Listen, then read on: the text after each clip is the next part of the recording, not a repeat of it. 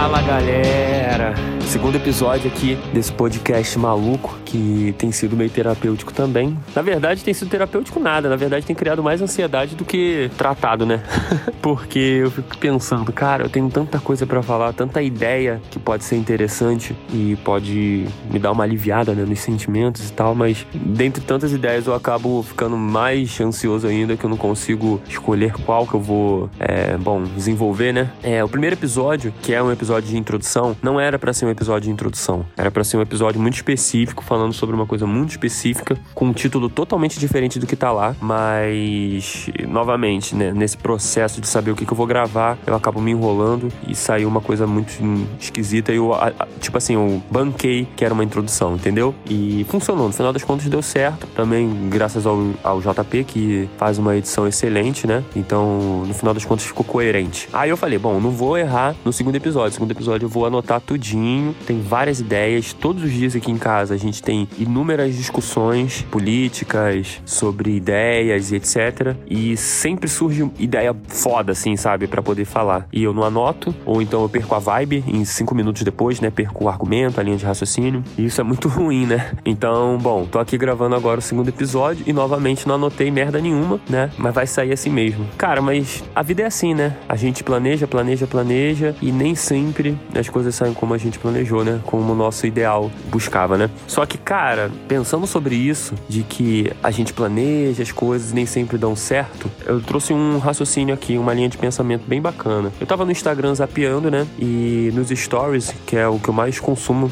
consumo mais stories das pessoas do que o, o próprio feed, tá ligado? Um amigo meu, um grande amigo meu, ele postou, ele compartilhou nos stories dele um post de um cara que parece ser músico independente, né? Aonde ele lamentava muito. Ele fez um texto bem grande lamentando de como funcionam as coisas, né? Ah, hoje em dia a gente reclama muito da política e etc, mas a gente vive na rede social. E aí ele, ele faz uma introdução do texto dizendo que anos atrás ele foi convidado para entrar no Instagram e como músico, né, que eu entendi que ele era músico independente, seria um espaço bem interessante para ele poder divulgar o trabalho dele. Só que não deu certo, né? Ele já desconfiava que o Instagram era uma rede social fútil, onde as pessoas só se importam com aparência e depois de um tempo ele viu isso nos resultados da audiência audiência dele. A galera não se importa com a música dele. Sendo que eu tava ouvindo o som do cara e assim, é absurdo, é excelente. Eu só não vou falar o nome dele aqui porque eu posso tecer alguma crítica e também sem autorização do cara. Crítica não é divulgação, né? então, de certa forma, eu concordo com ele. Agora, o, o ponto é o seguinte: eu acho que a pessoa tem que ser muito ingênua, a gente sabendo que internet é, é um lugar muito tóxico, saca? É um lugar muito fútil. Aonde que entra a ingenuidade que eu tô falando? A gente tem que ser muito ingênuo de achar que vai ser diferente da da realidade. Eu não acredito que a rede social ou a internet ou esse ambiente seja muito diferente do que a gente faz no dia a dia, do que a gente conversa na mesa de bar. Eu não acredito que o racismo que a gente vê na internet que, caraca, 7 horas da manhã, se você pega o celular e abre qualquer rede social, você já começa a ficar nervoso por conta do racismo. Pelo menos eu começo a ficar nervoso, a mão chega a tremer e tudo. Cara, isso é como é a realidade, fora da rede social. O virtual, ele nada mais é do que uma representação da realidade. Se ele tá na rede social buscando audiência e não encontra, ele não deveria ficar frustrado, porque afinal de contas ele só tá indo procurar na rede social porque a realidade fora do virtual já não tem sido boa o suficiente para divulgação do próprio trabalho desse artista. E tem sido assim com todos. A única coisa que faz um artista ser realmente valorizado não é sua arte em si. Parece que precisa-se de uma validação de alguém famoso ou de alguém, é, um padrinho com muito dinheiro para poder fazer um investimento para que o seu trabalho alcance mais pessoas. Trabalhar com arte não é sobre como você pode tocar o seu público.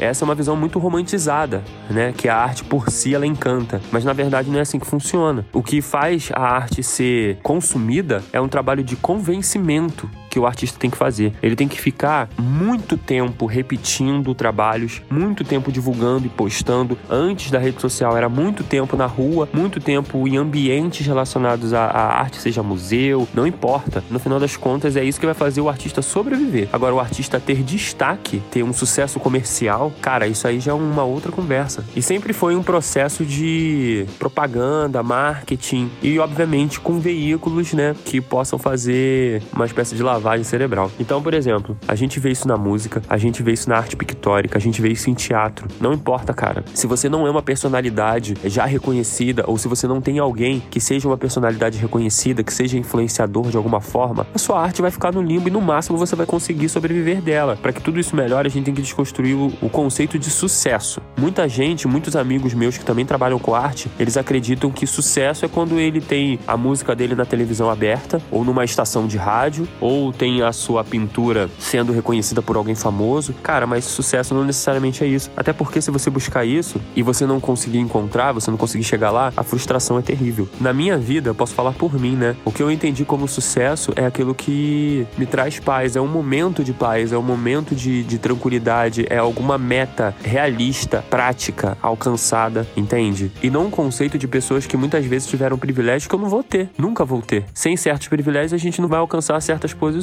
Então é mais ou menos sobre isso. Eu acho que esse artista, né, esse músico, que postou nos stories dele que a gente tá dando mole, a gente deveria ir para Brasília e, e acabar com tudo, cara, ele tá certíssimo nesse ponto. Mas ele tá muito equivocado quando ele acha que a culpa é, é nossa, de que a gente não tá fazendo as coisas mudarem. Cara, o sistema funciona todo assim. Sempre foi assim. Não é uma novidade de rede social. Sempre foi assim. Na verdade, hoje talvez seja até melhor, porque a gente não fica dependente de tantas organizações para ter o nosso trabalho divulgado, certo? A diferença agora é que realmente tá tudo muito mais centralizado, né? O algoritmo é o vilão hoje em dia, né? Se você tiver insistência, vai ser exatamente como era antes da rede social. Uma hora alguém vai notar. Isso, claro, se for a meta, né? Ser notado. A minha meta, por exemplo, é apenas ter paz. Qual é a meta que você tem? Pensa sobre isso aí. Obrigado aí por ter ouvido mais um episódio até o final. Em breve eu vou trazer mais alguns pensamentos aí. Valeu, valeu, valeu.